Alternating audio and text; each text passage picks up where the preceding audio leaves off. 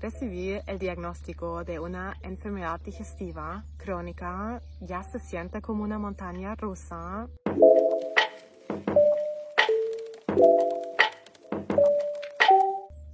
Con completo descontrol, no sabes dónde estás, no sabes a dónde vas. Y peor aún si se trata de una enfermedad crónica autoinmune de la digestión. En mi caso fue la enfermedad de Crohn.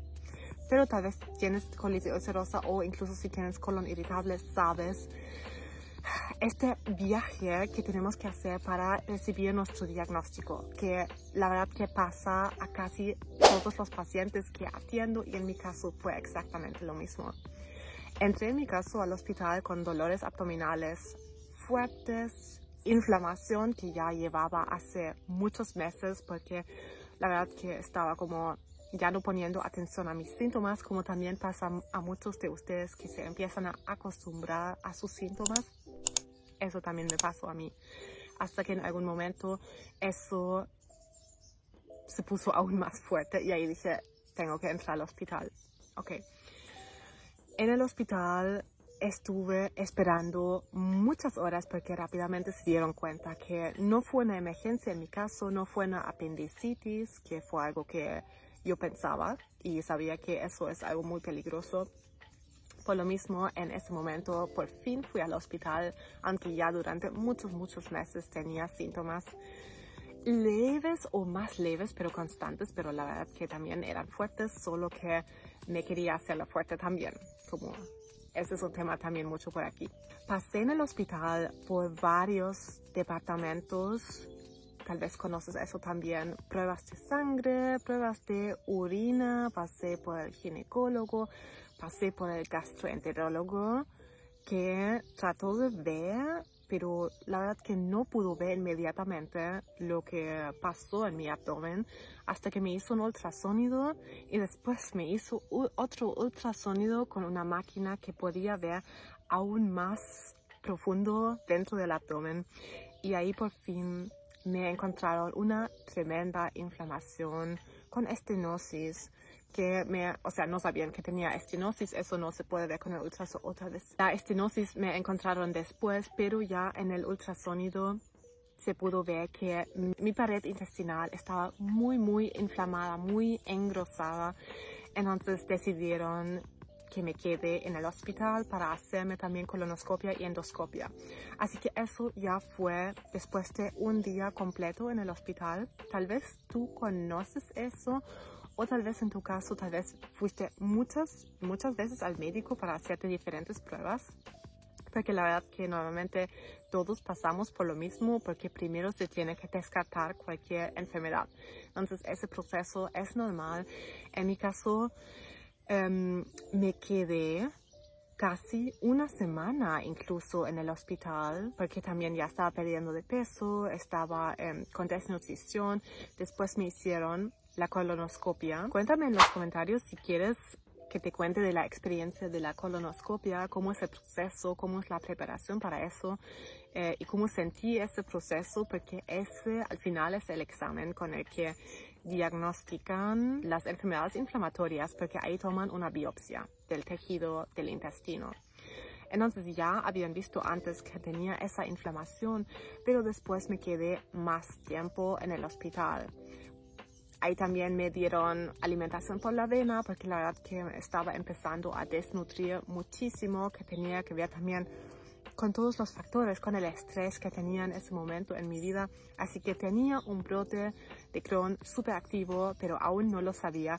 Lo sabía como el, el segundo día en el hospital, pienso que fue, porque antes de eso, la endoscopia, la colonoscopia y después tuve que esperar los resultados de la colonoscopia. Eso en mi caso lo hice dentro del hospital porque estaba bastante mal.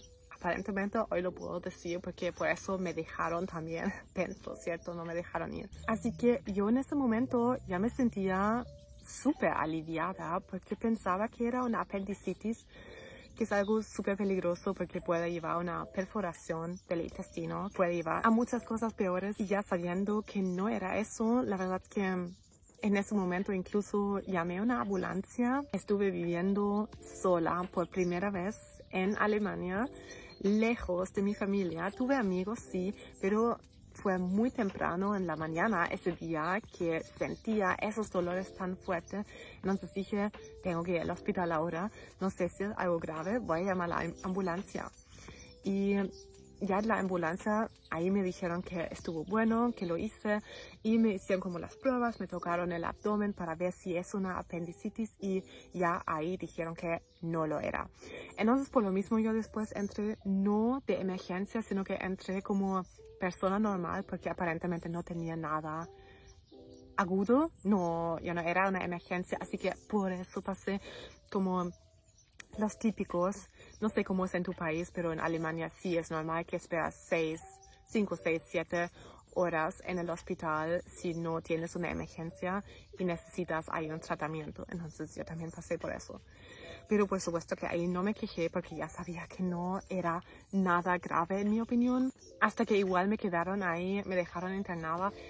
Y bueno, cuando por fin llegaron los resultados de la colonoscopia, llegaron la hoja del médico dando el diagnóstico final enfermedad de Crohn, que se determinó en la colonoscopia, en la prueba de la biopsia del tejido del intestino, que mostraron inflamación, inflamación crónica, reacciones autoinmunes.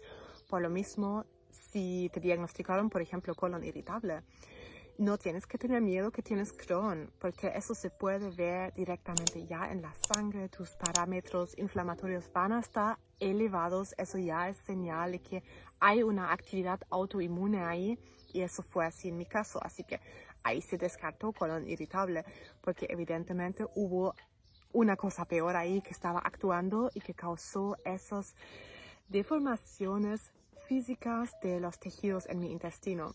En mi caso eso fue enfermedad de Crohn, no colitis ulcerosa. En mi caso eso se centró, sin embargo, en la zona del ilion, que es la conexión del intestino delgado con el intestino grueso. Ahí tenía esa tremenda inflamación. Y bueno, hoy trabajando con los pacientes desde hace años puedo decir que ese es el lugar más común en, en, el que sienten los pacientes con enfermedad de Crohn, o sea, en el que aparece la inflamación primero. Si es también para ti el caso, tienes una inflamación en el ilion o incluso como en mi caso después pasó, te tuvieron que quitar esa parte del intestino, bienvenido al club. Es de verdad el lugar más común en el que se afecta el intestino con la enfermedad de Crohn. Con la, colitis ulcerosa es más la parte del recto o el colon grueso completo. Pero en todo caso que esa historia no te dé miedo porque, y ahí viene la parte de esperanza, por supuesto que hay maneras de prevenir eso, especialmente si lo logras hacer a tiempo. Eso yo antes no tenía idea, no había estudiado ni nutrición, ni sabía cómo funcionaba alguna de esas cosas en mi cuerpo, pero hoy sí te puedo decir que esas cosas se pueden prevenir si tomas acción, si lo haces con estrategia, si vienes con ganas de aprender tu cuerpo. Lo hacemos en las consultorías, lo hacemos en los diferentes programas y puedo decir que hoy he ayudado a varios pacientes a prevenir sus cirugías, incluso en las que les iban a quitar el colon completo. Entonces, que eso te dé toda la esperanza, pero em, igual sé que esas cosas dan miedo, si te diagnosticaron Crohn, ¿cierto? Que eso te mueva a tomar acción, porque por sí solo nada va a mejorar. Lo mismo con colon irritable, nada va a mejorar. Nunca he visto un paciente que mejoró de la nada. Siempre eso tiene que ver con tomar decisiones de hacer cambios y hacer cambios. Sí, porque por alguna razón llegaron tus síntomas. Pero es otra historia eso. Así que así, la verdad que ya fue el diagnóstico Crohn. Con eso me diagnosticaron anemia. Con eso me enviaron a una nutricionista que la nutricionista em, me recuerdo que me dio unos consejos muy simples, pero no me estaba alimentando mal. Como muchos de ustedes también, no fui una persona que estaba comiendo mal todo el tiempo. Me encantaba ya eh, cocinar sano, hacer yoga, hacer incluso meditaciones y aún me enfermé. Entonces hay que ir más allá de eso también. Pero en ese tiempo yo dije, ok, voy a probar y la verdad que me dieron los medicamentos y pensé que con todo eso se iba a arreglar. tomé corticoides durante medio año, tomé inmunosupresores hasta que nada cambió porque pensaba que se iba a arreglar por sí sola la cosa y no fue así. Y conté la historia ya en otro video, de hecho en varios videos Conté también la historia después con mi cirugía en la que me tuvieron que quitar lamentablemente esa parte del intestino, esos 12 centímetros. Conté esa historia en un video pasado de esa cirugía, así que si tienes miedo de eso o si incluso te espera una cirugía, anda a ver eso. Por aquí todo se trata de esperanza. No te voy a dar miedo. No vas a salir con pánico. Vamos a hacer todo para que no tengas que pasar por todo eso. Y para eso escucha las experiencias y que sepas que hay muchísimas personas más en tu situación. Y si no llegaste al diagnóstico Crohn, y si tal vez tienes colon irritable, eh, me alegra por ti porque es un diagnóstico que por lo menos no es peligroso, digamos. O sea, en el sentido que ahí tu intestino no se está alterando físicamente, que eso es una cosa muy peligrosa, especialmente cuando no se puede controlar, cuando es por actividad autoinmune. Pero ahí confía en tus médicos, pasa por esos procesos porque son largos, pero no es porque no saben qué es lo que tienes, no saben, eh, o sea, no es porque no saben qué hacer, sino que tienen que descartar. Entonces, uno tras otro, tras otro, se tiene que ver, tienes gastritis, tienes divertículos, no sé, tienes al final colon irritable. Si encuentran algo en el camino, ahí te van a diagnosticar. Y esos exámenes son de rutina, los hacen todos los días, podemos confiar en eso. Si no confías en tu médico, sin embargo, búscate una segunda opinión. También veo eso muy frecuente de personas que no confían en sus médicos. Eso no es una buena base para el tratamiento. Tengo también en mi página web sanatucolon.com una lista de gastroenterólogos que ustedes recomiendan porque sé que es un tema que uno de repente no se siente bien atendido o no se siente comprendido. Si eso es tu caso, anda a ver a mi blog.